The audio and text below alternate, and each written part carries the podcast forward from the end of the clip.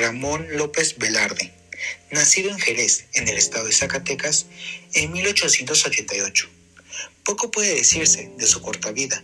Cursó sus primeros estudios en los seminarios de Zacatecas y Aguascalientes. Luego estudió la carrera de leyes en la Universidad de San Luis Potosí. Murió prematuramente a los 33 años, en la Ciudad de México en el año de 1921. En 1911 se presentó a las elecciones como candidato a diputado suplente por su ciudad natal, integrado en las listas del Partido Católico. En 1914 viajó a la Ciudad de México, donde se instaló trabajando primero en su profesión de abogado y luego en las Secretarías de Gobernación y Relaciones Exteriores. También fue profesor de literatura. Publicó sus crónicas políticas en distintos periódicos como El Regional de Guadalajara, La Nación y El Eco de San Luis. Su prematura desaparición arrebató las letras mexicanas a un creador de enorme fuerza, con un talento muy personal.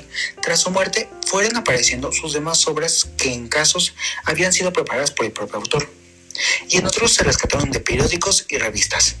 Se editó el tercer volumen de su producción poética, El Son del Corazón, de 1932, y otros tres que contienen su obra en prosa, El Menotero, de 1923, El Don de Febrero, Poesía, Cartas y Documentos, de 1952 y Prosas Políticas, aparecido en 1953.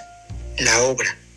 En Sangre Devota, de 1916, su primer libro de poesías, pueden descubrirse ya los temas recurrentes en toda su obra, como lo es el amor, el dolor y la preocupación por los destinos patrios. Su obra reaparece en la lírica mexicana un acento casi olvidado, una voz de la provincia que había callado ya en 1919 apareció su obra, su segunda obra poética en la que abordaba la dramática y sinceramente los problemas del erotismo, la religión y la muerte. En 1921, al celebrarse el primer centenario de independencia, escribió Suave Patria, en cuyos versos épicos y líricos exalta los sentimientos nacionalistas. Datos curiosos.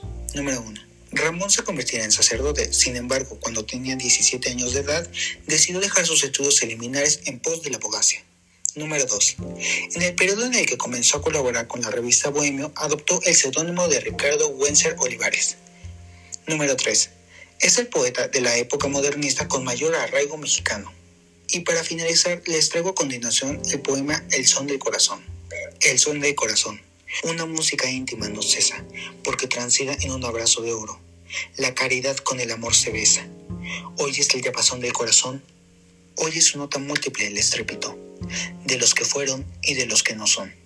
Mis hermanos de todas centurias reconocen en mí su pausa igual, sus mismas quejas y sus propias furias. Soy la fonda parlante que se mece, el pecho germinal del bardo druida, con la selva por diosa y por querida la alberca que nada, como la perla debajo de una lente, debajo de las linfas, Sherezada. Y soy el suspirante cristianismo, alojar las bienaventuranzas de la Virgen que fue mi catecismo. Y la nueva delicia que acomoda sus hipnotismos de color de tango, al figurín y al precio de la moda, la redondez de la creación atruendo, cortejando a las hembras y a las cosas en un amor pagano y nazareno.